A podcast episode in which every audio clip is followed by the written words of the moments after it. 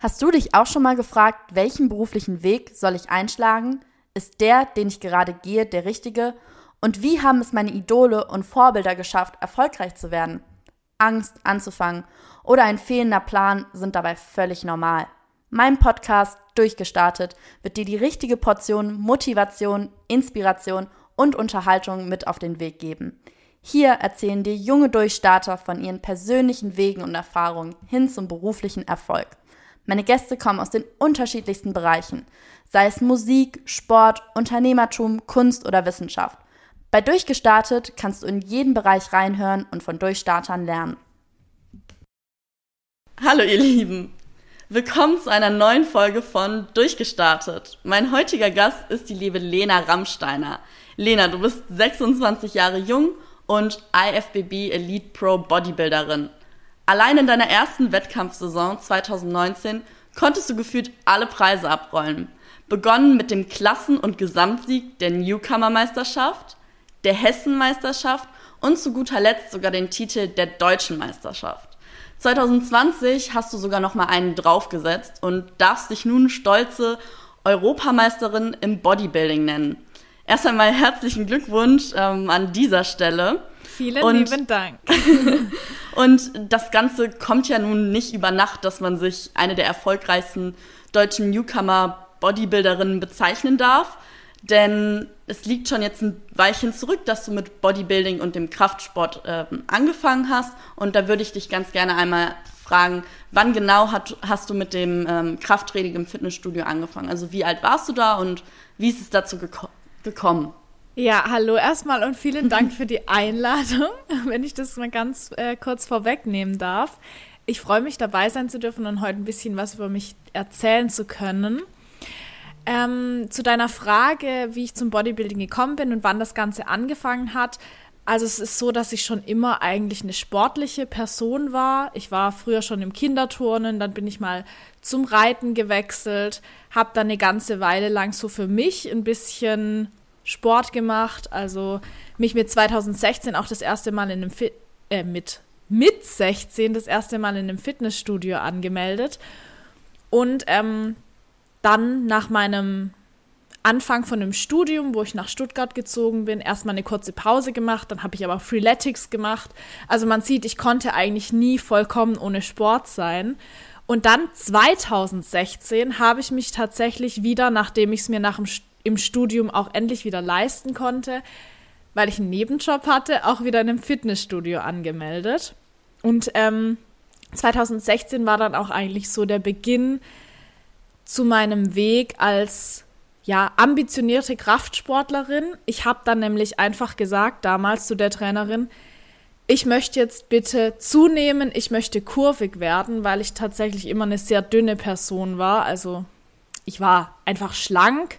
Ich habe mich jetzt nie irgendwie besonders äh, gut ernährt, habe besonders auf meine Ernährung geachtet, aber eben dadurch, dass ich vielleicht schon als Kind einfach sehr viel Sport gemacht habe, vielleicht auch ein Stück weit genetisch bedingt, war ich einfach eine sehr schlanke Person, hatte aber einfach keine Kurven und das hat mir nie so gut gefallen. Ich habe dann auf Instagram zum Beispiel Pamela Reif verfolgt, die ja auch von einer sehr schlanken Person einfach durch den Kraftsport einen kurvigen Po bekommen hat und ich fand es immer super schön und das Ziel hatte ich dann tatsächlich auch. Ich habe gedacht, okay, wenn ich schon durch die Ernährung nicht zunehmen kann, dann muss ich doch jetzt einfach mal Muskulatur aufbauen. Also kam das mit dem Bodybuilding und dem Kraftsport sozusagen, weil du dir dachtest, okay, ich möchte einfach körperliche Veränderungen sehen und da ist halt Kraftsport vielleicht geeigneter genau. als ähm, als andere Sportarten. Genau. Also mit dem Freeletics, ich habe den Sport tatsächlich immer gebraucht, so um einen Ausgleich zu haben. Es hat mir immer sehr viel Spaß gemacht. Aber ich konnte mit Freeletics und Joggen meine Ziele eben nicht erreichen. Ich habe bemerkt, okay, ich werde da zwar durchtrainiert, ich hatte vielleicht auch schon irgendwie dann einen Ansatz von Bauchmuskeln, aber das, was ich eigentlich wollte, nämlich kurvig und weiblich aussehen, das habe ich damit eben nicht geschafft. Und ähm, dann habe ich durch die sozialen Medien mitbekommen, okay, wenn man als Frau Squats macht mit schweren Gewichten, dann kann man einen guten Po aufbauen. Dann sieht man schön und kurvig aus. Das hat mir eben echt extrem gut gefallen. Und mit den Zielen bin ich dann ins Fitnessstudio und die Trainerin damals, die hat mir dann auch wirklich die ersten richtigen Krafttrainingsübungen wie Squats, wie Bankdrücken gezeigt. Das, was ich damals mit 16 gemacht habe, das waren halt eher so Übungen an Geräten oder ja, Übungen mit eigenem Körpergewicht. Und da habe ich dann wirklich angefangen, auch richtig zu trainieren. Also hast du gar nicht direkt quasi angefangen mit deinem ja, voll umfassenden Bodybuilding-Plan, sprich, äh, dass du irgendwie gesplittet hast und äh, direkt zu harten Gewichten bist, sondern du hast auch erstmal ganz langsam dich daran getastet und das kam dann erst später oder äh, ja. wie lief das ab? Also mein erster Plan war tatsächlich ein Ganzkörperplan dreimal in der Woche. Ich bin dann aber nach ein paar Wochen zu der Trainerin gegangen und meinte, das reicht mir nicht mehr. Ich möchte gerne öfter trainieren. Dann sind wir umges umgesprungen auf einen Oberkörper-Unterkörper-Split. Also das bedeutet, man trainiert an einem Tag Oberkörper, also Brust, Rücken, Schultern, Arme und am anderen Tag dann die Beine und den Bauch ein bisschen mit, ja. Mhm. Und was war so der Moment, wo du für dich entschieden hattest, okay, das mit dem Training, das läuft ja jetzt ganz gut und du hast ja dann offensichtlich wahrscheinlich auch schnell die ersten ähm, Erfolge gesehen. Wann kam so der Moment, wo du für dich entschieden hast, ich möchte auf die Bühne? Es war dann relativ schnell tatsächlich so, dass ich Erfolge gesehen habe, auch weil ich dann einfach angefangen habe, so viel zu essen wie geht, weil ich wirklich das so zum Ziel hatte zuzunehmen, dass ich dann teilweise einen Tag Nüsse, äh, eine Packung Nüsse am Tag gegessen habe. Ähm, war vielleicht jetzt nicht optimal im Hinblick dessen, dass ich jetzt auch schon einiges über die Ernährung weiß und Nüsse zwar gesund sind, aber natürlich auch entsprechend viel Fett haben. Aber damals hat es halt echt viel gebracht. Ich habe dann auch zugenommen dann auch relativ schnell mein Wunschgewicht erreicht. Sah aber immer noch super aus. Also ich habe total schnell Muskulatur aufgebaut und wurde dann im Fitnessstudio auch echt das ein oder andere Mal schon nach eineinhalb Jahren Training dann angesprochen, ob ich Bühnenambitionen hätte. Also ob ich zum Ziel hätte, mit dem Sport einmal auf der Wettkampfbühne zu stehen. Und ich weiß noch, damals, als ich das gefragt wurde, habe ich immer gesagt, nee, ich mache das einfach nur für mich. Ich trainiere doch erst eineinhalb Jahre. Also ich war komplett ähm, perplex die ersten Male. Aber ich muss auch zugeben, wenn man das dann zwei, dreimal hört, dann beschäftigt man sich natürlich damit. Ich hatte davor nie irgendwie Interesse an Bodybuilding oder an den Wettkämpfen, aber wenn man sowas mitbekommt, schaut man sich das Ganze dann natürlich doch noch mal eher an. Ja, was ist denn das Ganze? Was äh, würde das denn mitbringen? Ich habe mir dann noch YouTube-Videos angeschaut ähm, von Bodybuilderinnen im deutschsprachigen Raum, die damals da auch schon aktiv waren. Äh, unter anderem von Paula Krämer, falls dir die was sagt. Mhm. Da habe ich mir dann auch ihre YouTube-Videos reingezogen und fand es dann in den ersten Momenten ziemlich erschreckend, wie sie dann auch am Wettkampftag aussah. Total abgemagert im Gesicht mit dieser braunen Farbe. Irgendwie eher befremdlich. Aber ich habe angefangen, warum auch immer, irgendwann daran Gefallen zu finden und dachte mir dann, warum nicht einfach mal diesen Schritt wagen und sehen, ob ich das auch schaffen würde. Ich war tatsächlich schon immer ziemlich ehrgeizig, was man an meiner schulischen Leistung unter anderem auch gesehen hat also ich hatte tatsächlich schon ein richtig gutes Abitur. Ähm, dann habe ich meine Ausbildung, die tatsächlich auch noch, bevor ich überhaupt mit dem Kraftsport angefangen habe, stattgefunden hat, als Beste in ganz Deutschland abgeschlossen. Also mein Ausbildungsberuf Medienkauffrau. Äh, da wurde ich dann irgendwie geehrt und im Studium ging es gerade so weiter. Also ich war irgendwie von Natur aus immer schon so, dass ich da wirklich ähm, den ja, mega ehrgeizig dann. war und mhm. einfach immer das Allerbeste aus mir rausholen wollte. Und das war vielleicht auch ein Grund dafür, dass ich dann irgendwann gesagt habe, okay, wenn ich in dem Sport mal wirklich den nächsten Schritt gehen möchte, dann doch so eine Wettkampfvorbereitung durchzuziehen.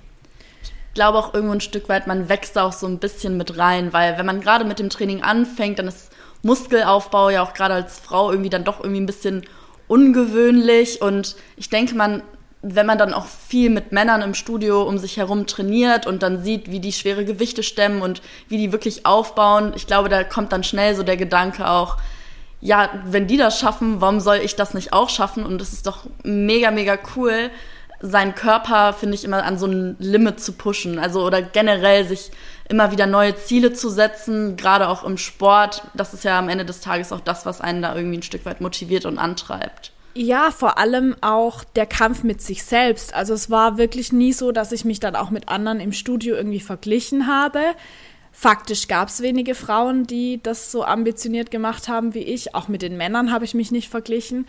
Aber mit was ich mich verglichen habe, war halt immer mit mir selbst. Und ich habe die Entwicklung halt selbst auch gesehen und wollte dann einfach immer einen Schritt weitergehen und dann mir irgendwie auch selbst mal noch mal was beweisen. Mir geht es auch bei den Wettkämpfen, was man ja jetzt vielleicht kurz denken könnte, nicht darum, mich primär mit anderen zu vergleichen, sondern da eben noch mal einen Tick weiter zu gehen, mich noch mal einer krasseren Herausforderung zu stellen, weil man muss natürlich schon sagen, so eine Wettkampfform ist natürlich schon ein Extrem, was man vielleicht jetzt für den normalen Alltag eigentlich nicht braucht oder auch vielleicht nicht tut. Aber dann hat man eben mit so einem Wettkampf ein ganz konkretes Ziel vor Augen und ja, dass man dann auch erreichen möchte und da einfach die Form seines Lebens auf die Bühne zu bringen. Mhm. Und dann ist es eigentlich egal, wer neben mir steht. Ich weiß dann, was ich geleistet habe und wenn ich mein allerbestes gegeben habe, dann kann ich da auch extrem stolz drauf sein. Das ist total schön und auch richtig wertvoll, dass du das sagst, weil ich, ich glaube, das ist so ein richtig großes Problem, gerade bei uns Frauen, dass man sich viel zu stark mit anderen vergleicht und man muss ja auch dabei immer bedenken, jeder Körper ist so individuell, so die manchen, also manche haben die Genetik, manche nicht, manche doch. Ähm, man kann viel dran rütteln, aber ich glaube, am Ende des Tages musst du, wenn du 100% gegeben hast, immer mit dir selber zufrieden sein. Ganz egal, wenn andere da jetzt vielleicht eine bessere Form rausgeholt haben. Wenn du weißt, du hast alles gegeben, dann braucht man nicht enttäuscht sein am Ende. Das genau. ist sehr, sehr schwer natürlich, das in den Kopf zu bekommen. Aber äh, wenn du das so handhabst, ist es auf jeden Fall, denke ich, der A, gesündeste Weg und auch B, der motivierendere Weg dann auch. Ne? Ich werde auch ganz häufig gefragt, wie ich das Ganze überhaupt schaffe, so durchzuziehen. Viele sagen mir dann, boah, nach zwei Monaten Diät, da würde ich echt schwach werden. Ähm, vor allem, wenn mein Freund dann irgendwie anfängt von mir halt was richtig Leckeres zu essen oder sich da letzten Sommer ein Ben Cherries holt. Aber ich habe damit wirklich gar keine Probleme, weil ich habe ein Ziel vor Augen und ich weiß, was ich dafür tun muss, um dieses Ziel zu erreichen. Und in dem Moment ist es meine freie Entscheidung, das Ben Cherries Eis nicht zu essen oder nicht schwach zu werden, weil ich eben am Ende genau wissen will, vielleicht wäre es gar nicht so schlimm, würde ich an einem Tag mal ähm, 10 Gramm mehr Reis essen. Aber ich nehme die 3 Gramm Reis trotzdem raus, wenn ich sie zu viel habe auf der Waage. Weil ich mir am Ende nichts vorwerfen will. Ich will am Ende wissen, ich habe alles perfekt gemacht. Ich will mir nichts vorwerfen müssen. Und dann stehe ich dann auf der Bühne und kann zu 100 Prozent mit mir zufrieden sein, weil ich eben nicht schwach geworden bin oder weil ich alles mir möglich, äh, mir ähm, Mögliche getan habe, um das Ziel zu erreichen. Also ist es für dich in dem Moment auch gar nicht so der harte Verzicht, sondern du weißt ja im Endeffekt, worauf du hinarbeitest, wo du hin möchtest. Und dann hat man, glaube ich, gar nicht auch so dieses im Kopf, okay, ich muss jetzt auf so viel verzichten oder ist das Gefühl für dich da anders? Also schon, dass du das Gefühl hast, du hast starke Einbußen im Alltag. Jetzt nicht nur bezogen auf die Ernährung, sondern auch, ich meine, Krafttraining und Bodybuilding, das ist ja nicht nur Ernährung, also und Training, das ist ja so viel mehr auch psychisch. Man kann vielleicht Freunde nicht treffen, man kann vielleicht da nicht mit in den Club gehen und sich ein Bierchen trinken und da gehört ja noch viel, viel, viel mehr zu, weil das einfach so zeitintensiv auch ist. Ist das für dich, ja. bereust du das manchmal? Also für mich ist es nie ein Verzicht, für mich ganz persönlich. Es ist schwer zu beschreiben. Hm, ich weiß ja, ich mache das alles freiwillig und von dem her fühle ich mich damit nie, als müsste ich, müsste ich auf was verzichten. Ich glaube, ganz anders wäre es, wenn ich jetzt zum Beispiel eine Lebensmittelunverträglichkeit hätte und bestimmte Dinge nicht essen dürfte, weil ich sie einfach nicht vertrage oder weil sie mir nicht gut tun, weil ich allergisch bin. Und so ist es aber immer freiwillig und ich weiß, für was ich das Ganze tue und ich weiß, welche, welchen Grund es hat. Was mir wirklich am schwersten fällt, ist das Gefühl, dass Außenstehende verzichten müssen wegen mir. Also du kennst es vielleicht, Essen oder auch jetzt, wenn man mit Freunden einfach unterwegs ist, äh, vielleicht ein bisschen Alkohol trinkt. Mm, das ist ja auch was Gesellschaftliches. Und manchmal habe ich das Gefühl, dass Leute, die mit mir unterwegs sind, mehr verzichten müssen als ich selbst. Weil die Menschen das Gefühl haben, dass sie jetzt vor mir eben keinen Burger bestellen sollten oder vielleicht mit mir keinen so Spaß haben können, weil ich eben keinen Alkohol trinke, wenn sie mit mir unterwegs sind. Und dann fühle ich mich deshalb manchmal schlecht, weil ich das Gefühl habe, die Menschen um mich herum verzichten mehr und denen gefällt es eben nicht so gut, wie ich jetzt selbst verzichte. Das ist ein Ach, ganz krass. komisches, ganz komisches Gefühl, dass ich ein schlechtes Gewissen habe, wenn ich mich mit Freundinnen zum Beispiel auch zum Frühstück treffe in einem Café oder ähm, ich weiß, die Freundin würde jetzt gerne ein Stück Kuchen essen. Ich sag ihr dreimal, bestell dir das Stück Kuchen. Es macht mir nichts aus. Sie verzichtet aber drauf, weil sie sagt, nee, das ist doch doof. Und ich weiß in, in dem Moment genau, dass es für sie ein Verzicht ist. Und das macht irgendwie auch das Zwischenmenschliche manchmal sehr, sehr schwer. Mhm. Ja, kann ich, kann ich irgendwo ein Stück weit nachvollziehen. Ich muss dir aber ganz ehrlich sagen, zum Beispiel, ich trinke auch selbst sehr, sehr, sehr selten Alkohol, also eigentlich fast gar nicht.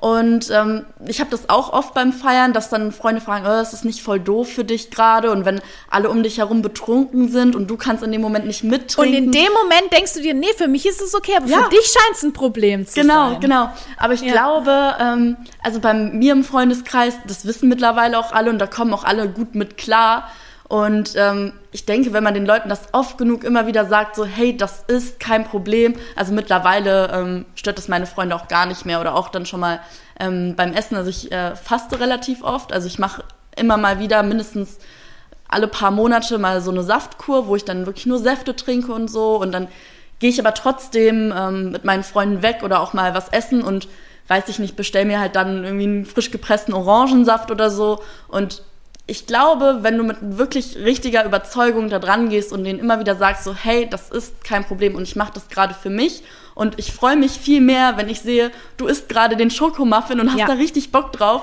dann freue ja. ich, freu ich mich mit dir und denke mir dann nicht so, äh, wie kann die jetzt nur? Weil man macht es halt immer am Ende des Tages für sich selber. Das ist halt das Wichtigste, weil dann ist es auch kein Problem, denke ich.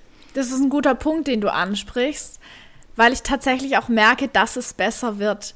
Und Leute, die, wie jetzt gerade mein Freund, der den Sport auch macht, jetzt zwar ohne Bühnenambitionen, beziehungsweise jetzt ohne Bühnenerfahrung erstmal, Ambitionen hat er vielleicht doch, ähm, der versteht, warum ich das Ganze tue. Der würde auch niemals in Frage stellen, von mir ein Ben Cherries oder eine Pizza zu essen, wenn er drauf Bock hat, weil er eben weiß, warum ich das Ganze mache.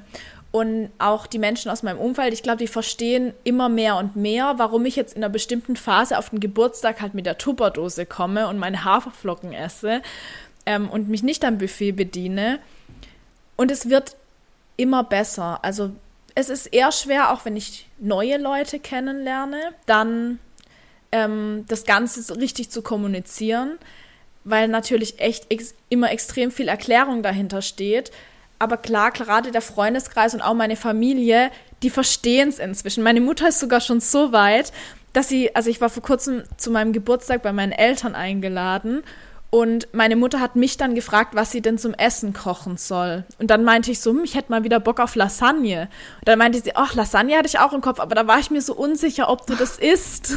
Oh da habe ich gesagt, Mama, Mama, ich bin nicht auf Diät, ich esse auch noch, also ich kann auch solche Sachen essen, wenn ich nicht auf Diät bin. Dann hat sie sich richtig gefreut. Dann hat sie auch gleich Tiramisu gemacht und hat mir dann am Abend auch gesagt, Lena, ich war richtig überrascht, dass du das alles isst. Und ich so, ja, Mama, ich habe keine Essstörung. Ich esse, wenn ich nicht auf Diät bin, kann ich solche Sachen auch genießen.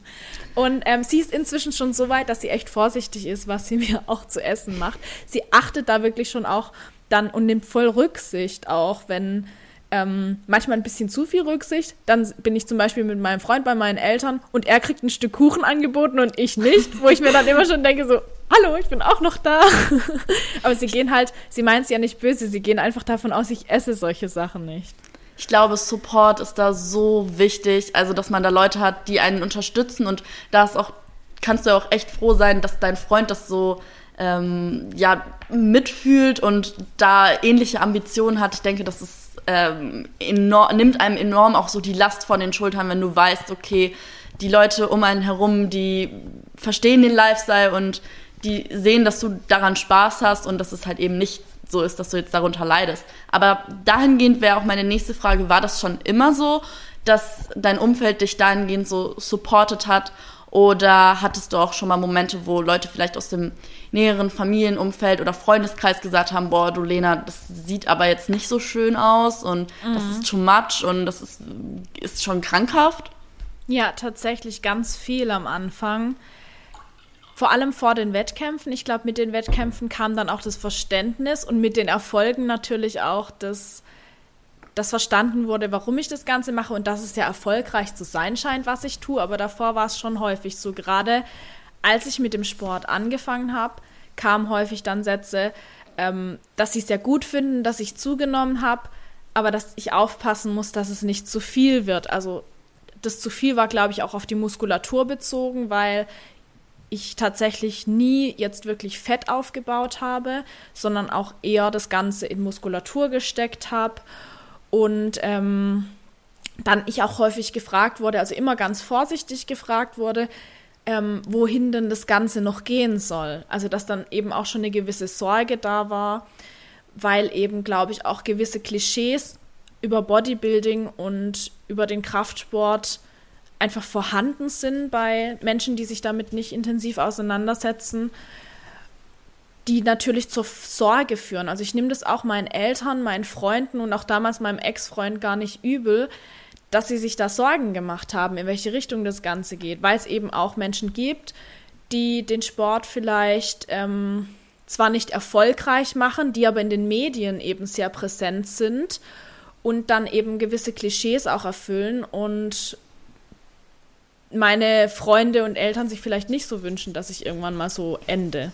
Mhm, Glaube ich dir, weil ich denke, da liegt die Frage auch total nahe, dass man sich vielleicht als ja, Familienumfeld und Freundeskreis auch fragt, so ja, ist diese extreme Form des Muskelaufbaus überhaupt gesund? Und vielleicht könntest du das einmal kurz umreißen, das Thema für die Hörer, die sich auch mit dem Thema Bodybuilding nicht so auseinandersetzen und eben vielleicht auch diese Vorurteile haben, so nach dem Motto, mhm. ja, ähm, als Bodybuilder ist man total unbeweglich und ähm, keine Ahnung, man hat mehr, mehr Muskeln als Gehirnmasse und weiß ich nicht, da gibt es ja zig Sachen. Ähm, vielleicht dahingehend einmal, ist diese Form des Muskelaufbaus gesund und ähm, wenn ja, wieso? Also ich glaube, in jeder in jedem Lebensstil gibt es ein Extrem, was irgendwann ungesund wird. Ich kann jetzt mal das Beispiel nennen, wenn ich ein Model bin und schlank bin, das aber auf gesunde Weise erreiche, dann heißt es noch lange nicht, dass jedes Model magersüchtig ist. Es gibt aber mit Sicherheit auch Models, die ähm, am Tag einen Kaffee und eine Zigarette essen, in Anführungszeichen, und eben Essstörungen haben. Genauso ist es im Bodybuilding. Es gibt diese Menschen, ähm, die eine extreme Masse an Muskulatur auch in einer sehr schnellen Zeit aufbauen möchten, dann auch mit anabolen Steroiden, illegalen Dopingmitteln natürlich nachhelfen. Und dann steht es außer Frage, ist das Ganze natürlich nicht mehr gesund. Ich meine, ähm, nicht umsonst gab es schon einen Haufen Bodybuilder, die irgendwann mit 40 an einem Herzinfarkt gestorben sind, weil der Herzmuskel nicht mehr hinterherkommt, die ganze Muskulatur, die sich über so schnelle Zeit aufgebaut hatte, mit Blut zu versorgen. Aber es ist eben ähm, nicht mein Ziel, meinen Körper zu zerstören, sondern ich möchte mit meinem Körper arbeiten. Und deshalb lege ich neben dem Aufbau der Muskulatur, was auch seine Zeit braucht, wo man auch wirklich geduldig sein muss, um das Ganze zu erreichen, eben ähm, auch Wert darauf, dass ich äh, gesund bin, dass ich ähm, die richtigen Nahrungsmittel zu mir nehme und eben mich nicht nur durch Schrott ernähre, dann mit illegalen Dopingmitteln nachhelfe und denke, okay, dann wächst der Muskel auch, wenn ich nur jeden Tag ähm, Schrott zuführe. Ich mache auch zum Beispiel Yoga, Mobility. Klar, wenn ich zum Beispiel nur stumpf Gewichte hebe, werde ich irgendwann an Beweglichkeit verlieren, aber man muss das Ganze eben immer ganzheitlich sehen. Und nur weil ich Bodybuilder, Bodybuilderin bin, heißt es nicht, dass ich nicht jede Woche Yoga machen kann, was ich nämlich tatsächlich auch tue. Und dann heißt es nicht, dass ich vielleicht auch mal nicht mit meinem Cousin Calisthenics ausprobiere oder sowas, sondern ich versuche es tatsächlich auch nicht nur ähm, aus dem Blickwinkel von Muskelaufbau zu sehen. Also ich möchte immer mehr Muskeln haben, sondern eben auch einen gewissen Ausgleich meinem Körper zu geben in Form von der Regeneration, in der Ernährung und auch ähm, in der Mobilität vielleicht nochmal, ähm, ich habe damals zu meiner Trainerin gesagt, als ich mir die Profikarte geholt habe und so die Entscheidung stand, okay, ich möchte das Ganze jetzt ähm, beruflich machen, ich möchte mich stärker auf mein Training konzentrieren, möchte mehr Zeit haben für mich und mein Training, habe ich sie gefragt, ja Jenny, wie sieht es denn dann aus? Also meine Jenny heißt meine Trainerin. Gehe ich dann zweimal am Tag ins Training, weil ich das immer so gesehen habe bei den Profis, so in, in den Medien als Klischee. Und dann meinte sie, Lena, es ist nicht immer nur stumpfes Pumpen. Es ist ein bisschen Kopf dahinter. Wir werden mehr Wert auf deine Mobilität legen, auf das Posing, auf deine Regeneration. Ähm, das sieht man auch einfach, da hat sie nämlich absolut recht damit. Das ist im Ende das, was dann nochmal den Unterschied macht und nicht dann nochmal dreimal mehr ins Training zu gehen und äh, seine Muskeln aufzupumpen. Da ist halt einfach so wichtig, dass man dieses Gesamtpaket sieht, nicht nur eben Bizeps-Curls zu machen, sondern Abwechslung reinzubringen, andere Übungen zu machen, auch die vielleicht nichts mit Kraftsport zu tun haben, um einfach grundsätzlich, dass der Fok also der, der Überbegriff Fitness einfach gesunde Fitness über allem steht und die Gesundheit, weil am Ende des Tages macht man den Sport ja auch, um fit und gesund zu bleiben. Natürlich, wenn man das beruflich als Bodybuilderin macht, ist natürlich das große Ziel, auch Muskeln aufzubauen, aber die Gesundheit darf da nie äh, drunter ja. leiden, denke ich. Ma mein Ziel ist vor allem, sind unterschiedliche Ziele, die ich ja trotzdem daneben noch habe. Erstens, ich möchte den Sport möglichst lange machen und das setzt voraus, dass ich ähm, möglichst lange gesund bleibe, dass ich meinem Körper diese Herausforderung der Diät auch noch zumuten kann. Zweitens möchte ich auch nach dem Sport ein schönes, erfülltes Leben haben. Dazu gehört für mich auch irgendwann, zumindest zum aktuellen Zeitpunkt, irgendwann Kinder zu bekommen. Da muss man dann natürlich als Frau auch gucken, dass man sich nicht körperlich so weit ähm, kaputt macht, dass das irgendwann vielleicht nicht mehr möglich ist. Mhm.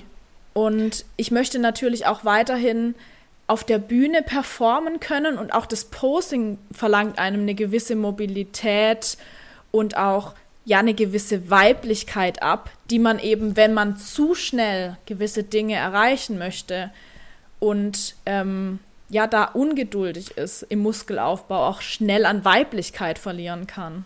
Ja, glaube ich dir. Jetzt haben wir viel so drumherum gesprochen, dass es ein harter Weg auch ist dahin und ähm, was man fürs Mindset auch braucht. Äh, für die, die sich mit Bodybuilding gar nicht auskennen, vielleicht kannst du ja mal grob umreißen, was so zu einer Wettkampfvorbereitung dazugehört. Sprich, wie oft gehst du trainieren? Was ist vielleicht besonders bei der Ernährung in dem Moment? Also was stellst du da um? Gibt es da verschiedene Phasen? Vielleicht einmal da kurz ähm, für die, die da gar keine Ahnung von haben. Ja. Also so eine Wettkampfvorbereitung ist natürlich genau wie Training und Ernährung im Allgemeinen was sehr individuelles auch. Aber ich glaube, was man grundsätzlich für jeden äh, sagen kann, ist erstmal ja das Ziel in einer Wettkampfvorbereitung mh, an Fett zu verlieren und die Muskeln so gut wie es geht aufrecht zu erhalten. Dadurch geht man dann eben in ein Kaloriendefizit. Erhält also am Anfang hat man quasi diese Aufbauphase. Genau, also du meinst die Wettkampfvorbereitung im Gesamten, also auch inklusive dem Muskelaufbau. Ja, genau. Ja, weil viele verstehen unter der Wettkampfvorbereitung so im Bodybuilding an sich nur die Diät. Tatsächlich mhm. ist es natürlich auch so, um Muskulatur aufzubauen, muss ich in einem Überschuss essen und es ist tatsächlich so, dass ich dann zwei unterschiedliche Phasen in der Wettkampfvorbereitung habe. Also einmal eben die Aufbauphase, wo das Ziel ist, Muskulatur aufzubauen, möglichst wenig Fett aufzubauen. Das kann man aber einfach nicht, meistens nicht verhindern. Ähm, Im Optimalfall nimmt man relativ langsam zu. Aber natürlich ist eine Aufbauphase auch dazu da, dem Körper die nötige Erholung zu geben. Er bekommt da eben wieder ausreichende ähm, Nährstoffversorgung. Ähm, man kommt vielleicht wieder auf ein Gewicht, äh, auf einen Körperfettanteil als Frau, der auch um einiges gesünder ist als die Diät. Es ist also auch in gewisser Weise eine Erholungsphase für den Körper. Und ich wiege jetzt aktuell zwölf Kilo mehr als auf der Bühne. Also da sieht man dann, das sind schon extreme Gewichtsschwankungen. Und in der Diätphase geht es dann eben wieder darum, ähm, die dazu gewonnene Muskulatur sozusagen auszupacken, also Fett abzunehmen und die Muskulatur, die man davor aufgebaut hat, möglichst gut zu erhalten. Und ähm, dann ist man eben wieder Step für Step weniger. Man ähm, bewegt sich mehr in Form von, von einem Cardio-Training. Ähm, ich mache relativ wenig Ausdauertraining in Kombination mit dem Kraftsport, weil ich grundsätzlich schon sehr viel essen kann und auch in der Diät noch für eine Frau relativ viel essen kann und dann einfach mich auch nicht so viel bewegen muss, weil es ist natürlich auch dann anstrengend für den Körper und ich will mir die Kraft auch größtenteils dann für das Krafttraining aufheben. Das Training unterscheidet sich gar nicht mal so sehr in diesen beiden Phasen. Ich trainiere tendenziell im Aufbau etwas ähm, weniger, bedeutet so vier bis fünfmal pro Woche und in der Diät dann dafür häufiger, also circa sechsmal pro Woche. Einfach weil man dann dem Körper auch nochmal die nötigen Reize geben möchte. Hey, ich brauche diese Muskulatur noch. Bitte behalte die, auch wenn ich jetzt in einem Defizit bin. Wie lange dauert so eine Trainingseinheit von dir? Es kommt drauf an. Ähm, ich habe einen ziemlich starken Split. Das bedeutet, ich teile die Muskeln äh, die Muskelgruppen ziemlich stark auf, trainiere an einem Tag dann zum Beispiel nur Rücken, an einem anderen Tag Brust und Schultern, dann mal Beine. Ähm, jetzt hat man, wenn man große Muskelgruppen hat oder wichtige Muskelgruppen für meine Figurklasse, also es gibt im Bodybuilding ja unterschiedliche Klassen, da liegt der Fokus eben unter anderem stark auf den Beinen, auf dem Rücken, auf den Schultern. Was weniger wichtig ist in der Figurklasse, ist tatsächlich zum Beispiel die Brust. Und dann ist es so, ähm, dass es ja auch unterschiedlich große Muskelgruppen gibt. Die Beine sind zum Beispiel ziemlich komplex. Da gibt es ja ähm, eben vorne den Quadrizeps, dann gibt es den Beinbeuger, der Po gehört noch dazu, eventuell manche trainieren noch Waden. Dann dauert so eine Trainingseinheit zum Beispiel für Beine schon mal so zwei Stunden. Das mhm. kann schon gut sein. Und wenn ich dann aber kleinere oder unwichtigere Muskelgruppen trainiere, wie zum Beispiel dann die Brust und die vordere Schulter zusammen, dann komme ich da schon gut in einer Stunde durch. Und so ein Rückentraining dauert vielleicht so eineinhalb Stunden. Also ich würde sagen, im Schnitt immer so zwischen eineinhalb und zwei Stunden. Du hattest ja auch eben ähm, erwähnt, dass du im Vergleich zu deiner Wettkampfform doch jetzt etwas mehr wiegst auch. Was ja, macht das so? was macht das so psychisch mit dir, wenn du innerhalb eines ja einen Jahres so viele verschiedene körperliche Phasen durchläufst, ständig diese Körperform sich verändert, weil ich zum Beispiel, ich habe immer das Gefühl, ich sehe das ganze Jahr über mehr oder weniger gleich aus, versuche meine mhm. Form zu, was heißt Form, meine Figur, meine Figur so zu halten, so wie sie ist. Und ich kenne das aber selber, wenn ich dann mal irgendwie ein bisschen zugenommen habe. Ich fühle mich direkt immer so, oh Gott, und äh, jetzt schnell wieder ins Gym und viel, viel Cardio machen und bloß nicht äh, zunehmen. Aber du musst ja wirklich zunehmen, um auch weiter Muskulatur aufzubauen, um neue Erfolge verzeichnen zu können. Was macht das so im Kopf mit dir? Ich unterscheide mich da, glaube ich, von vielen anderen Frauen, aber ich spreche jetzt mal für mich. Ich habe mit dem Zunehmen wirklich am wenigsten Probleme. Mit was ich dann Probleme habe in der Aufbauphase ist, dass natürlich die Muskulatur weniger sichtbar ist und auch die Fortschritte weniger sichtbar werden. Und das frustriert mich dann manchmal schon, dass ich eben diese Fortschritte nicht mehr so extrem sehe. Irgendwann ist eben alles irgendwo versteckt und man muss dann schon ganz genau hingucken, um zu sehen, okay, ähm, mein Beinbeuger ist jetzt zum Beispiel gewachsen. Das sehe ich dann meistens erst wieder in der Diätphase, wenn ich dann die eine Wettkampfform im Vergleich zu anderen Wettkampfformen sehe. Ich weiß aber eben, dass es ähm, auch so sein wird, dass ich mich verbessert habe und ich komme mit der Zunahme wirklich super, super gut klar. Also ich habe da manche Tage fühlt man sich einfach nicht so toll.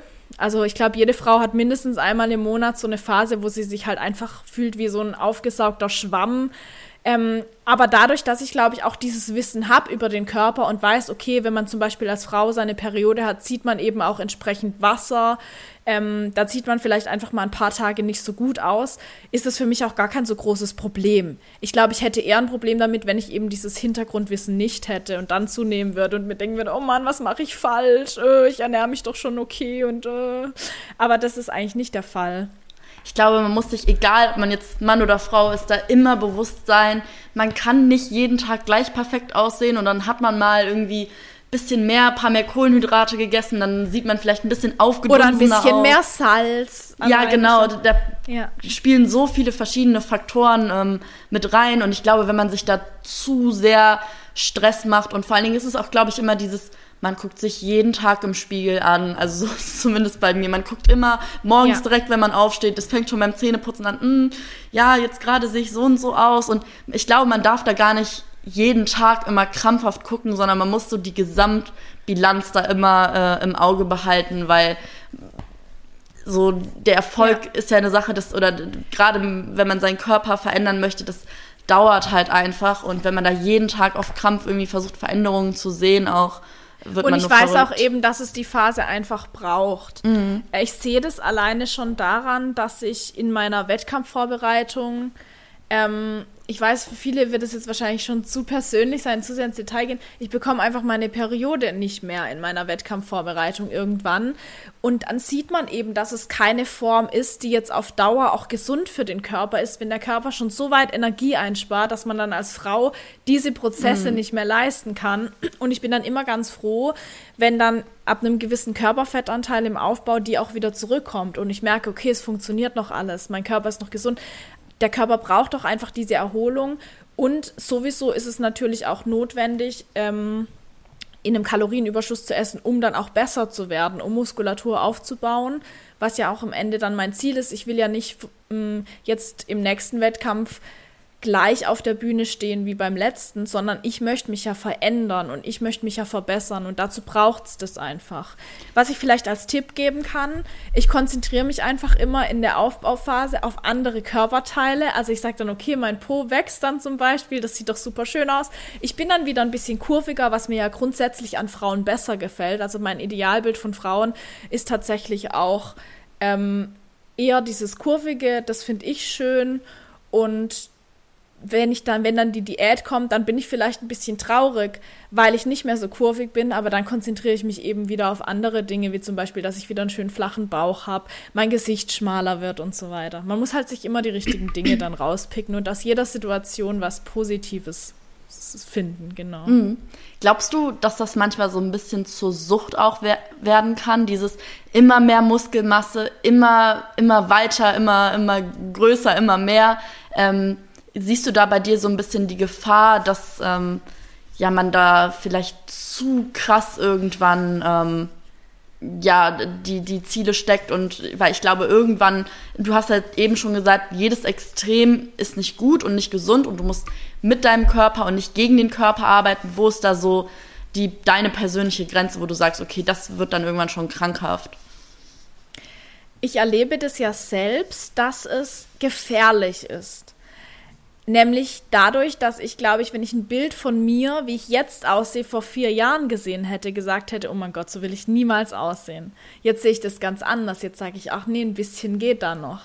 Jetzt sehe ich andere Athletinnen in dieser Klasse ähm, und weiß, okay, ein bisschen Muskulatur ähm, ist da schon noch drin. Und ich sehe dann tatsächlich auch eben die Veränderung, die psychische Veränderung und das Idealbild, was sich irgendwo da im Kopf auch formt Wichtig ist nur, aber man muss natürlich, genau, man muss dann natürlich ähm, sich selbst immer mal wieder reflektieren. Und ich würde aber sagen, das ist das geringste Problem, ehrlich gesagt, weil aus dem Umfeld genug Kritik auch kommt und ähm, das Umfeld das Ganze immer schon jetzt sogar schlimmer sieht und man sich dann automatisch schon ab und zu mal reflektiert. Und es geht aber auch nicht immer nur darum, immer mehr zu haben. Ich glaube, das ist der ganz wichtige Unterschied, weil ich habe jetzt die Klasse für mich gefunden, das ist die Figurklasse und ich weiß, okay, in der Profi-Liga geht da schon noch was an Muskulatur. Es geht aber vor allem nicht um die Muskelmasse, es geht irgendwann hauptsächlich ähm, um die Muskelqualität. Also vielleicht doch noch ein bisschen rundere Schultern zu bekommen, bisschen bessere ähm, Beine, dass die ähm, Muskeln da auch ein bisschen besser ja, äh, sich abzeichnen dann am Ende, dass die trotzdem noch, trotz des geringen Körperfettanteils, nachher noch ja, schön, eine schöne Form haben und so weiter.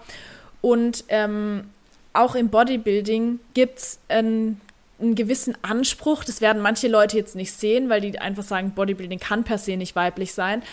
Aber es gibt auch einen gewissen Anspruch daran, dass man eine gewisse Weiblichkeit mitbringt und dass diese auch weiterhin ja vorhanden ist, um in eine bestimmte Klasse zu passen. Es gibt klar noch Frauenphysik, es gibt auch Frauenbodybuilding inzwischen wieder.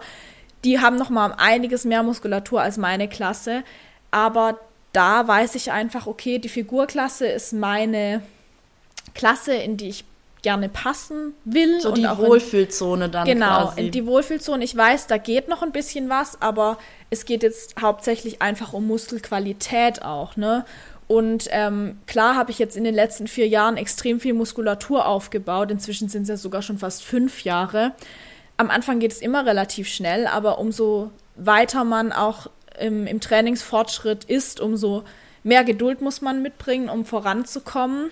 Und ich glaube, es ist unrealistisch zu sagen, dass ich jetzt in den nächsten vier Jahren nochmal so viel Muskulatur aufbauen werde, wie ich das bisher getan habe. Ja, man kennt das, denke ich, auch, wenn man so gerade mit dem Krafttraining anfängt. Man steigert sich sehr, sehr schnell, auch so in den Gewichten, so die ersten anderthalb bis zwei Jahre. Genau. Die laufen eigentlich meistens immer ganz gut. So war das zumindest auch bei mir. Und irgendwann so nach zwei Jahren kommt dann vielleicht auch mal so der Punkt, so da steigert man sich dann nicht mehr von Training zu Training.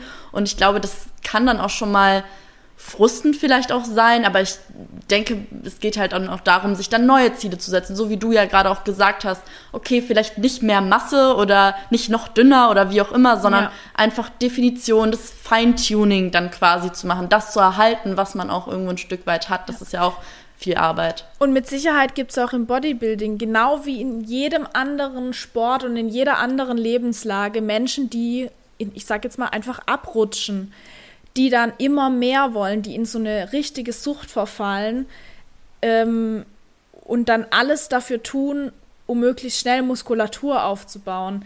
Ich möchte das gar nicht irgendwie ähm, ausschließen, dass es das auch gibt in dem Bereich und dass es auch Menschen gibt, die ähm, mit Sicherheit da ein wirkliches Problem auch damit haben. Und ich schon verstehe auch, dass es mh, hm, sehr verlockend ist, wenn man eben mal Erfolge erzielt hat in eine gewisse Richtung, da immer besser zu werden. Aber faktisch sind diese Menschen in dem Sport irgendwann nicht mehr erfolgreich und sie machen ihren Körper kaputt und sind auch nicht mehr gesund und ich sehe halt immer auch dieses Ziel, dass ich in dem Sport wirklich noch was erreichen möchte. Ich weiß, wo ich hin muss. Ähm, ich sehe die ganz großen ähm, Figurathletinnen auf der Olympia-Bühne. Ähm, und ich weiß, okay, da muss ich hin, wenn ich das auch möchte. Das finde ich noch schön. Aber dann ist auch nicht mein Ziel, so viele Muskeln wie möglich zu haben, sondern eben, dann sehe ich mich. Ich weiß, ich kann noch ein bisschen was draufpacken. Es geht aber vor allem um die Muskelqualität. Und auch eben darum, dann trotzdem noch weiblich und schön zu sein. Hattest du schon mal in der Vergangenheit so Phasen, wo du nicht so motiviert warst? Also, weil auf mich machst du jetzt einen sehr, sehr motivierten Eindruck. Du weißt, wo du hin möchtest, du weißt, was deine Ziele sind. Gibt es auch schon mal Momente, wo du sagst, boah, ich habe A, keinen Bock auf Training oder auch mal Phasen, wo das vielleicht länger anhält oder dass du vielleicht mal eine Fressattacke oder keine Ahnung, irgendwas hattest. Also hattest du da in der Hinsicht schon mal Rückschläge, die du verzeichnet, also verzeichnen kannst? Also ich glaube, ich, der größte Rückschlag meiner kompletten Trainingskarriere war tatsächlich Anfang 2020, als die Wettkämpfe ähm, abgesagt wurden, auf die ich mich eigentlich vorbereitet hatte durch Corona. Und ähm, ich da wirklich kurze Zeit ja nicht wusste, wie es weitergeht, aber im Gegenteil dann, also es war dieser kurze Moment da, wo ich mir gedacht habe, okay, jetzt hast du alles umsonst gemacht. Aber was der eigentliche Effekt daraus war, dass ich bemerkt habe, dass der Sport mir viel mehr bedeutet als nur die Wettkämpfe. Also irgendwie habe ich bemerkt, okay, der Wettkampf wurde abgesagt. Ich, mach, ich bin total traurig. Ich war aber nicht aus dem Grund traurig, sondern ich war traurig, weil mir so ein gewisses Ziel, was ich hatte, vor den Augen weggerissen wurde und dass ich eben sehe, dass dahinter viel mehr steckt, als jetzt eben auf einem Wettkampf sich mit anderen zu vergleichen, sondern ich mache das alleine für mich. Ich möchte an mir arbeiten, ich möchte mir gewisse Ziele stecken und meine Bestform erreichen. Und ähm, von dem her hat sich der Rückschlag nachher eigentlich eher im Negativ, äh, im, im, nicht im Negativen, im also anders ausgewirkt. Im Positiven. Im Positiven ausgewirkt, weil ich dann auch im Lockdown gesagt habe, komm, jetzt schließen sie auch noch die Fitnessstudios. euch alle, ich, ich ziehe jetzt gerade erst recht durch. Und dann habe ich nochmal wirklich richtig Gas gegeben und stand dann nachher im Herbst auf der Europameisterschaft mit einem noch besseren Paket auf der Bühne. Ähm, also tatsächlich irgendwie begleitet mich diese, dieser Kraftsport durch mein Leben und selbst wenn ich Rückschläge habe, habe ich die meistens eher in einem anderen Bereich und der Kraftsport hilft mir dann da raus. Also klar, es gibt manchmal Phasen ähm, oder Tage, an denen ich nicht so motiviert bin, aber ich mache es eigentlich wie Zähneputzen. Ich gehe einfach ins Training. Ich denke ja auch nicht drüber nach, ob ich Zähne putze jeden Tag. Da habe ich eigentlich nie Bock drauf. Aufs Training habe ich sogar Bock. Und dann ziehe ich das einfach mal durch, wenn ich keine Lust habe. Oder auch mit den Fressattacken. Klar, nach dem Wettkampf hatte ich ab und zu mal Fressattacken, ähm, die einfach daher kommen, dass mein Körper komplett ausgehungert war und mir gesagt hat, hey Lena, jetzt reicht's, ich brauche jetzt wieder was zu essen. Aber ich würde das jetzt nie wirklich als Rückschlag bezeichnen, weil ich dann danach nie in ein Loch gefallen bin oder so, sondern mir einfach gesagt habe, hey, nimm's als Lehre, ähm, lern daraus oder mach Schwamm drüber, am nächsten Tag geht's weiter, da kannst du es eigentlich nur besser machen. Ich glaube, was wichtig auch da zu verstehen ist, egal in welchem Bereich du erfolgreich sein möchtest, sei es jetzt auf einer sportlichen Basis, im Beruf, in der Schule, keine Ahnung, wo auch immer, dass Erfolg nie eine steile, gerade bergauf ist, sondern dass es immer Treppenstufen sind, die vielleicht auch mal runtergehen. Das, man ja. hat immer mal so kleine, kleine Hänger oder wo man vielleicht mal so ein bisschen auf einer Stelle tippt. Ich glaube, wichtig ist einfach, sich immer wieder bewusst zu machen, auch, ich tue das gerade für mich. Und wenn man selbst intrinsisch motiviert ist und die Sache für sich tut und weiß, wo deine Ziele sind, dann ist es auch viel, viel einfacher, finde ich, immer wieder vom Neuen diese Motivation von innen heraus zu finden, weil wenn jetzt andere, wenn du Sport machst wegen anderen, weil die sagen, öh, du bist zu dick oder zu dünn, dann bringt das Ganze nichts. Dann ist es auch normal, dass man unmotiviert ist und dass man mal weniger Bock hat. Aber wenn du das für dich tust, dann ist es total egal, weil dann hast du ja auch automatisch Bock darauf. Ja, vielleicht nehme ich auch diese Rückschläge, wenn ich sie hatte, auch gar nicht mehr so wirklich wahr, weil ich sie eben nicht als Rückschläge wahrnehme. Klar gibt es mal ein Training, wo es dann mal richtig scheiße läuft und ich einfach diese Wiederholungen mit diesem Gewicht nicht schaffe. Ähm, und ich mir dann einfach sage, okay, aber beim nächsten Mal mache ich es besser. Und ich muss ehrlich sagen, hat mich jeden Erfolg, hat mich jeden Sieg oder ein Pokal in irgendeiner Weise so richtig psychisch und mental weitergebracht? Eigentlich nicht. Eigentlich sind es ja die Fehler und die Rückschläge, die einen mental weiterbringen. Und ich versuche eben immer auch aus jedem Rückschlag und aus jeder schwierigen Zeit eher das Positive zu sehen. Und dadurch war es bisher auch immer so, aus jedem Rückschlag, auch die Schließung der Fitnessstudios, hat mich am Ende jetzt nur, nur noch stärker gemacht und weitergebracht. Ich hätte mir vor einem Jahr niemals vorstellen können, mal monatelang nicht in ein Fitnessstudio zu gehen und von zu Hause zu trainieren. Ich habe das jetzt aber gemacht und jetzt habe ich auch für die Zukunft viel weniger Angst davor, dass die Fitnessstudios, was sie jetzt ja schon wieder haben, auch irgendwann mal schließen, weil ich eben weiß, wenn man sein allerbestes gibt, dann kann man auch die Situation meistern ich glaube, das ist wichtig, sich auch neutral selbst zu reflektieren, sich nicht fertig zu machen, weil für manche Dinge kann man einfach auch nichts oder auch Dinge, an denen man nichts ändern kann, sich ja. da ewig drüber aufzuregen und sich da Gedanken drüber zu machen, weil am Ende des Tages, das ist verschwendete Zeit, die dich nicht weiterbringt. Ähm, man kann sich darüber ärgern, das ist auch normal, dass man dann vielleicht sauer ist, dass die Fitnessstudios nicht aufhaben oder dass das und jenes jetzt gerade nicht geht aber man muss immer das Beste aus jeder ja. Situation im Leben machen. Und ich kann ja nichts dran ändern. Und ich kann auch nichts dran ändern, wenn ich mir im Nachgang jetzt denke, um Gottes Willen, ich habe gerade 750 Gramm Magerquark gegessen, was ich jetzt so noch mal als Fressattacke hatte. Ich kann ja nichts dran ändern in dem Moment. Also vielleicht könnte ich was dran ändern. Ich weiß aber in dem Moment ist es nicht richtig, sich jetzt den Finger in den Hals zu stecken oder am nächsten Tag ähm, jetzt extrem zu hungern, weil dann kommt mit Sicherheit bald die nächste Fressattacke oder ich lande sogar noch in einer Essstörung, sondern ich sage einfach, ich kann jetzt nichts dran ändern. Das Einzige, was ich, das Richtige, was ich jetzt tun kann, Schwamm drüber und es am nächsten Tag einfach besser machen. Ja, ja, das ist so wichtig. Ähm, also wirklich unglaublich wertvolle Tipps auch. Ähm, dahingehend, wir, also du als Bodybuilderin hast das ja auf jeden Fall bestimmt mitbekommen und ähm, ja, auch alle, die auf Social Media sich so ein bisschen für das Thema Fitness interessieren.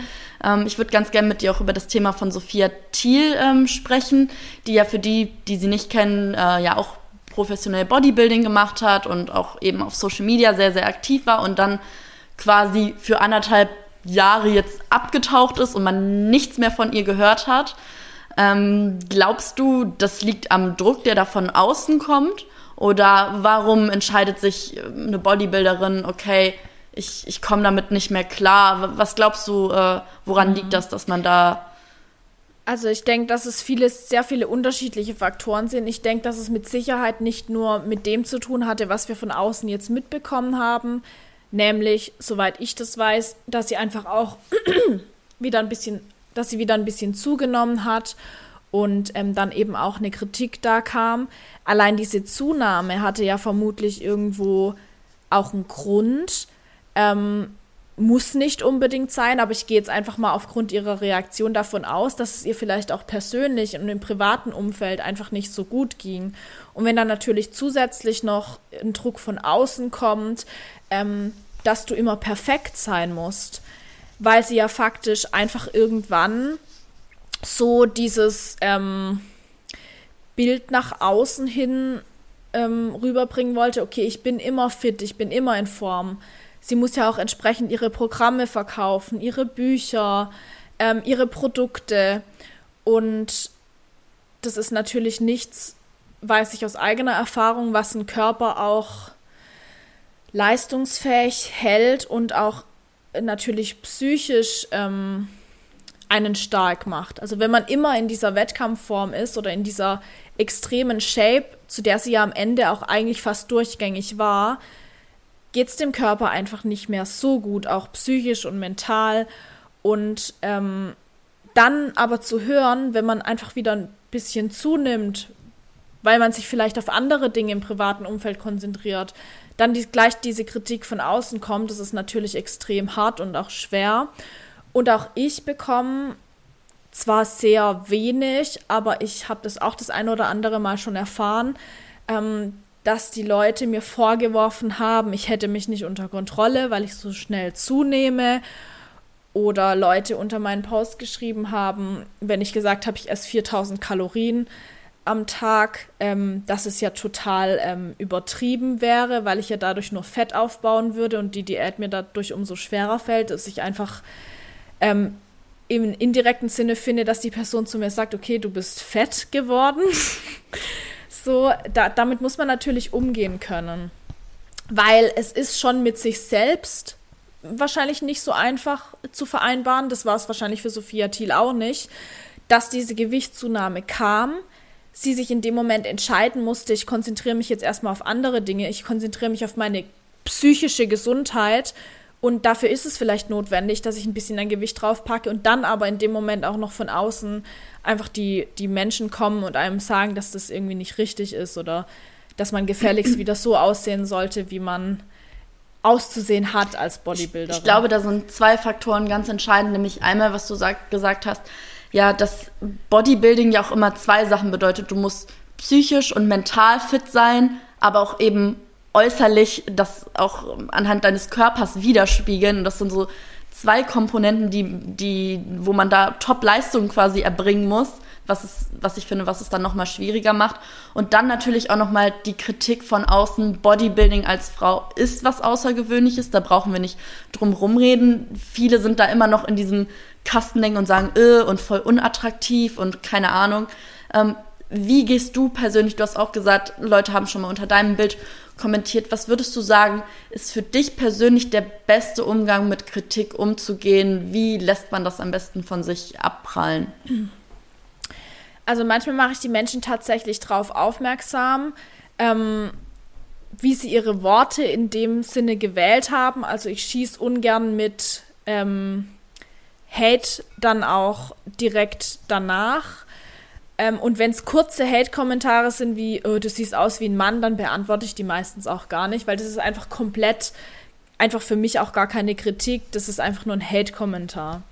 Wenn aber jemand tatsächlich ähm, das Ganze hinterfragt, warum ich denn so viel esse und warum ich so viel zugenommen habe und dass ich ja da wahrscheinlich auch sehr viel Fett aufbaue, dann versuche ich schon der Person auch irgendwie zu erklären, ähm, warum das Ganze so ist und warum es aus meiner Sicht einen Sinn hat und ähm, dass es eben für meinen Körper gut funktioniert, dass es mit Sicherheit aber nicht für jeden funktionieren muss. Was ich halt gar nicht abhaben kann, ist, wenn jemand seine Kritik ähm, so formuliert, dass er Aussagen pauschalisiert, wenn er sagt, es ist nicht schön, wenn Frauen Muskeln haben oder ich ja, das sieht, das sieht männlich aus. Das finde ich einfach falsch. Ich ähm, finde es dann immer, ich finde es in Ordnung, wenn jemand seine Meinung äußert und sagt, okay, ich finde, es sieht nicht schön aus oder ich finde Frauen nicht schön, wenn sie Muskeln haben. Ist für mich vollkommen in Ordnung, aber ähm, da versuche ich einfach den Menschen auch dann zu sagen, hey, guck doch mal, ähm, es gibt vielleicht Menschen, die das ganz anders sehen als du. Und ich finde es einfach falsch, Aussagen zu pauschalisieren, nur weil du dieser Meinung bist ich glaube, da muss man halt immer differenzieren, auch was ist wirklich gerade konstruktive Kritik und man muss da auch, glaube ich, Kritik an sich ranlassen, auch von außen, denke ich, weil es ist manchmal auch schwer, sich selbst vernünftig zu reflektieren. Aber wenn es, wie du, wie du schon gesagt hast, einfach nur dieses dumme, ja, das ist ja nicht schön, ja, wer sagt denn was Schönes? Ja. Solange es gesund ist, finde ich, kann jeder für sich selber entscheiden, möchte ich lieber ein bisschen kurviger sein, ein bisschen speckiger, möchte ich super definiert. Also wer, sa wer sagt das denn? Und es ist am Ende des Tages sowieso nur die Gesellschaft, die irgendwelche Idealvorstellungen vorgibt, weil die breite Masse das schön mhm. findet. Und das mit der Reflexion finde ich auch nochmal gut, dass du das ansprichst. Ähm, ich reflektiere Kritik eher, wenn sie von Personen kommt, die ich mag weil ich finde es einfach teilweise schon Zeitverschwendung, wenn man sich mit fremden Menschen so intensiv gedanklich auseinandersetzt. Aber wenn die einen ja auch gar nicht kennen. Genau. Und, mm. wenn diese Kritik aber aus meinem Umfeld kommt, dann war das tatsächlich vor allem am Anfang kam das ja ähm, so, dass ich mich dann schon damit auseinandergesetzt habe, das Ganze hinterfragt habe und dann überlegt habe, okay, bin ich da vielleicht irgendwie gerade ein bisschen zu verbissen? Ähm, ist es vielleicht doch ein bisschen ähm, ja, außergewöhnlich oder auch vielleicht nicht sehr attraktiv, wenn ich irgendwann als Frau, als Bodybuilderin auf der Bühne stehe. Ähm, wichtig ist da aber immer nur nicht zu vergessen, was man selbst möchte. Also ich habe mir dann tatsächlich die Gedanken auch darüber gemacht und dann aber versucht auch in mich reinzuhören und reinzuhören, was ich eigentlich möchte oder wie ich mich vielleicht auch wohlfühle. Fühle ich mich so wohl, wie ich aktuell bin zum Beispiel? Ja, ich fühle mich wohl. Und ich weiß auch einfach, dass es meinem Körper gut tut, dass ich zwölf Kilo zugenommen habe in den paar Monaten. Klar, für den reinen Muskelaufbau wäre es vielleicht nicht notwendig gewesen, aber ich weiß, dass, dass ich dadurch wieder gesund bin, dass ich meine Periode wieder bekomme, dass ich mich gut fühle, dass ich Power habe im Training und ähm, dass man sich auch selbst einfach ähm, mithört und nicht nur die Kritik von außen, sondern dass man dann in sich reinhört und dann versucht zu beurteilen, ob die Personen vielleicht recht haben oder eben nicht. Mhm. Ähm, zu guter Letzt hätte ich noch die Frage an dich, ähm, vielleicht jetzt ein bisschen vom Thema ab, aber was mich unglaublich interessiert schon die ganze Zeit, wie du als Bodybuilderin zum Thema Schönheitsoperationen auch stehst, weil in deinem Körper steckt unglaublich viel Arbeit, Schweiß, Tränen, Disziplin und nun gut, gibt es die Möglichkeit, einfach zum Beauty-Doc zu rennen und sich, weiß ich nicht, Fett absaugen zu lassen oder sich Implantate in den Po, was weiß ich, wo einpflanzen zu lassen und das einfach für einen, in Anführungsstrichen, bisschen Geld und ohne mhm. das ganze, die, die ganze harte Arbeit, die dahinter steckt. Was hältst du persönlich davon? Für mich würde, glaube ich, wenn ich sowas tun würde, der wichtigste Part fehlen, nämlich der Stolz auf sich selbst. Klar, ich verstehe, dass man sich auch äußerlich irgendwo verbessern möchte, dass man äh, vielleicht eben in der Diät an gewissen Stellen abnehmen will, um einfach schöner auszusehen oder durch äh, Muskeltraining als Frau vielleicht einen größeren Po zu bekommen. Aber was eigentlich auch das nachher ausmacht, diesen großen Po zu haben oder eine schmale Taille zu haben, ist doch eigentlich, dass ich weiß, dass ich es durch meine eigene Arbeit erreicht habe. Und ich kann mir es einfach nicht vorstellen, dass ich eines Tages aufwache und das auf einmal habe, aber nie dafür gearbeitet habe. Da würde für mich ein ganz, ganz wichtiger und großer Teil dieses guten Gefühls, was ich durch dieses, ähm, diese schmale Taille oder diesen großen Po habe, wird verloren gehen, nämlich der Stolz auf mich selbst, dass ich das selbst geschafft habe. Ich glaube, wenn ich mir ne, mich einer Beauty-OP unterziehen würde, wäre ich danach trotzdem nicht glücklicher, weil eben das fehlt. Ich glaube, das Ding ist, was man nicht vergessen darf, egal was man jetzt an sich machen lässt, man geht halt quasi immer den geringsten Weg des Widerstandes. Man macht es sich ja dann auch irgendwo ein Stück weit leicht. Es ist jetzt egal, ob es jetzt ähm, bezogen auf Sachen ist, die man verändern kann, wie zum Beispiel den Po durch mehr Training, mehr äh, Beintraining, oder ob es jetzt eine Sache ist wie eine krumme Nase, weil es ist einfacher in dem Sinne, sich unters Messer zu legen, als sich so zu akzeptieren, wie man wirklich ist. Und ich finde, das ist ganz, ganz, ganz wichtig auch zu verstehen, vielleicht auch dahingehend an die Leute, die jetzt den Podcast auch hören und ähm, ja, macht lieber Sport, arbeitet lieber an eurem Mindset, als zu sagen, okay, ich gehe jetzt irgendwo hin und ja. lass, lass was machen. Sport macht auch extrem selbstbewusst und Sport macht nicht selbstbewusst, weil man dann besser aussieht, sondern Sport macht allein des Gefühls wegen selbstbewusst, was für sich zu tun, finde ich. Mhm. Und ähm, ja, eine Beauty-OP, da tut man vielleicht was für sich in einem ersten Moment, aber man hat es ja nicht selbst erreicht.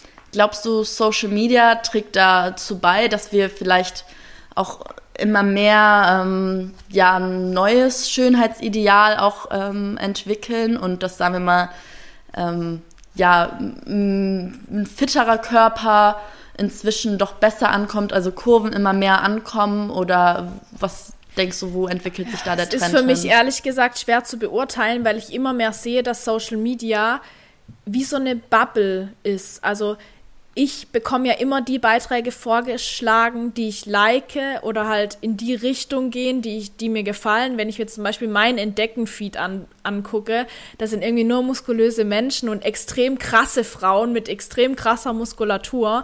Und bei einem anderen Account, der andere Leute abonniert hat, andere Beiträge liked, kann das Ganze schon wieder ganz, ganz anders aussehen.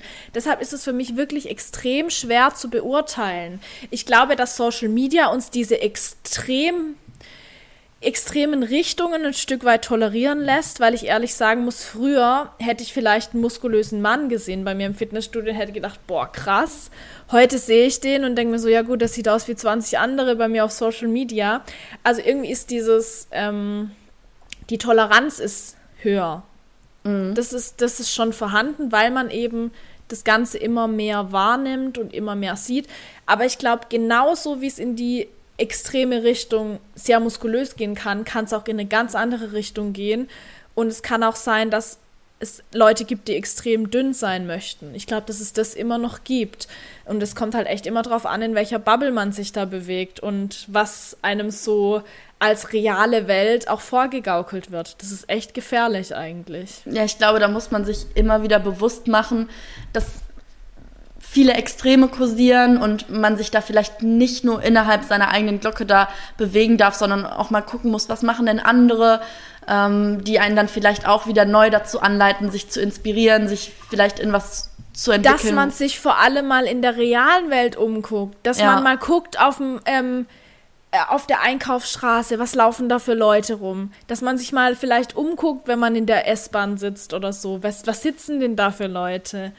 Weil einfach Instagram und Social Media allgemein ist nicht die reale Welt. Das sind immer die Extreme, die besonders gut ankommen, die besonders gut performen, die uns da äh, jeden Tag gezeigt werden. Weil sie halt polarisieren dann auch. Ja, ne? und faktisch ist es aber nicht Realität. Ich merke das immer wieder, wenn ich irgendwo hinkomme, dann sagen die Leute, boah, shit, wie sieht die aus? so, und die sind, die sind wirklich teilweise beeindruckt bei mir auf der Arbeit, wie ich aussehe und für mich bin ich aber eigentlich nur eine kleine Bodybuilderin unter ganz vielen richtig heftigen Frauen. Ähm, es ist aber einfach faktisch nicht so. Also die reale Welt ist eigentlich ist, ist ganz anders und ist nicht so extrem. Aber mit dem, was du eigentlich gefragt hattest, ob das toller, stärker toleriert wird, glaube ich schon, weil es einfach vielleicht nicht mehr so extrem schockiert, wie das früher getan hätte, wenn man sowas noch nie im Leben gesehen hat. Mhm. Du bist ja selbst auch ziemlich ähm, aktiv auf Social Media, hast ja jetzt auch deinen ähm, eigenen Podcast, Strong, Not Skinny. Also an der Stelle hört ihn euch unbedingt auch ähm, an. Ich werde auch alles natürlich dann in den Show Notes verlinken, also deinen Podcast und auch dein Social Media. Sehr gerne. Ähm, und vielleicht jetzt dahingehend, was möchtest du denn vielleicht anderen Leuten auf Social Media oder eben auf deinem Podcast-Kanal mitgeben, dass man sich vielleicht auch irgendwo ein Stück weit bewusster macht, okay, das ist vielleicht alles fake und nicht ganz so real, aber was, was möchtest du da den Leuten mit auf den Weg geben? Also wichtig nochmal zu sagen, ich sage nicht, dass es fake ist. Nur insgesamt gaukelt Social Media uns eben eine Welt vor, die sehr extrem ist, weil du, wie, wie du sagst, diese ähm, Extreme sehr gut ähm, performen oder eben auch sehr gut äh, rüberkommen. Aber ähm, dass es am Ende halt nicht darum geht, sich mit anderen zu vergleichen. Ich glaube, das ist vor allem nochmal wichtig. Ähm, es geht vor allem darum, Social Media für sich zu nutzen, indem man sich Inspiration sucht, indem man auch Menschen folgt, bei denen man einfach das Gefühl hat, dass die einen inspirieren. Und wenn man ein schlechtes Gefühl hat, wenn man einen Post anguckt, dann sollte man sich vielleicht überlegen, ob man diese Person nicht lieber deabonniert. Weil am Ende ist es dann nachher nur ein Vergleich, den man einfach mit sich selbst zieht und das soll einfach nicht der Sinn sein. Ich bin immer wieder so positiv überrascht, was für Menschen mir folgen. Die würden nie im Leben so aussehen wollen wie ich, aber die finden es einfach inspirierend, dass ich ähm, vielleicht eine Frau bin, die sehr viel essen muss, um zuzunehmen und die ähm, vielleicht auch extrem hart trainiert, was die sich einfach als Vorbild nehmen, auch so hart zu trainieren und so hart für ihre Ziele zu arbeiten. Also nutzt Social Media wirklich auch für euch. Sortiert vielleicht einfach mal ähm, die Menschen aus, denen ihr folgt, äh, die euch aber irgendwie im Endeffekt nicht gut tun und versucht nicht so auszusehen wie die Menschen, denen ihr folgt oder alles genauso nachzuahmen, sondern einfach die Einstellung und den Lebensstil und vielleicht auch die Motivation ein Stück weit abzubekommen, die diese Menschen haben, die euch inspirieren.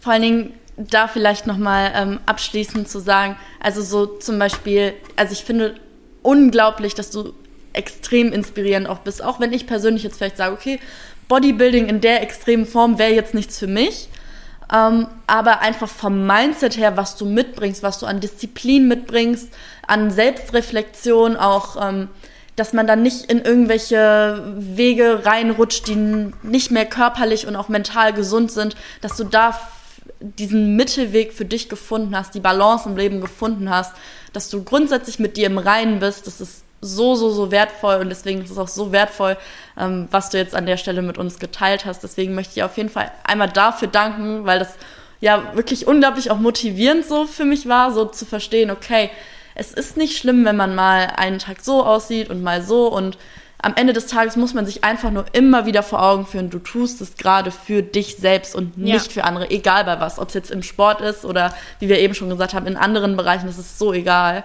Deswegen danke dir auf jeden Fall ähm, an der Stelle wirklich. Ja, mich motiviert es auch immer darüber zu sprechen, weil ich ganz oft erfahre irgendwie, dass man das häufig gar nicht so ähm, reflektieren kann, wenn man es nicht ausspricht. Und deshalb tun mir so Gespräche auch echt immer extrem gut. Und das ist auch ein Grund, warum ich auf Social Media unterwegs bin, weil ich da auch so das Gefühl habe, ich kann da, ähm, wenn mich ein Thema beschäftigt, das auch in gewisser Weise dort rauslassen. Das mache ich dann meistens jetzt nicht in der Story oder so, sondern da verfasse ich dann mal doch einen etwas tiefgründigeren Text unter einem Post. Und auch gerade sowas kommt dann immer extrem gut an und das freut mich auch natürlich extrem, dass ich dann dort auch solche Dinge teilen kann und jetzt mhm. auch die Möglichkeit habe, zum Beispiel bei einem Podcast Gast zu sein und dann da auch über mein Mindset und meine Einstellung zu sprechen. Deswegen einmal an der Stelle, wenn ihr noch mehr von der Lena hören wollt und vielleicht das Thema Bodybuilding euch auch interessiert, checkt auf jeden Fall ihre ganzen Social Media Kanäle ab und ähm, ja, schaut, schaut da mal vorbei. Ähm, ich denke, da gibt es auf jeden Fall noch, noch viel, viel mehr ähm, zu erfahren. Das Thema ist ja so, ich glaube, ich könnte noch stundenlang weiter Fragen stellen, weil es mich auch total interessiert. Ähm, aber um jetzt vielleicht zu einem Abschluss zu kommen, einmal vielen lieben Dank, Lena. Und ähm, ich hoffe, es hat dir auch ein bisschen Spaß gemacht, aber ja, total. Sprichst ja auch gern drüber. ja, okay, genau. in diesem Sinne, ähm, tschüss zusammen und bis zum nächsten Mal. Tschüss.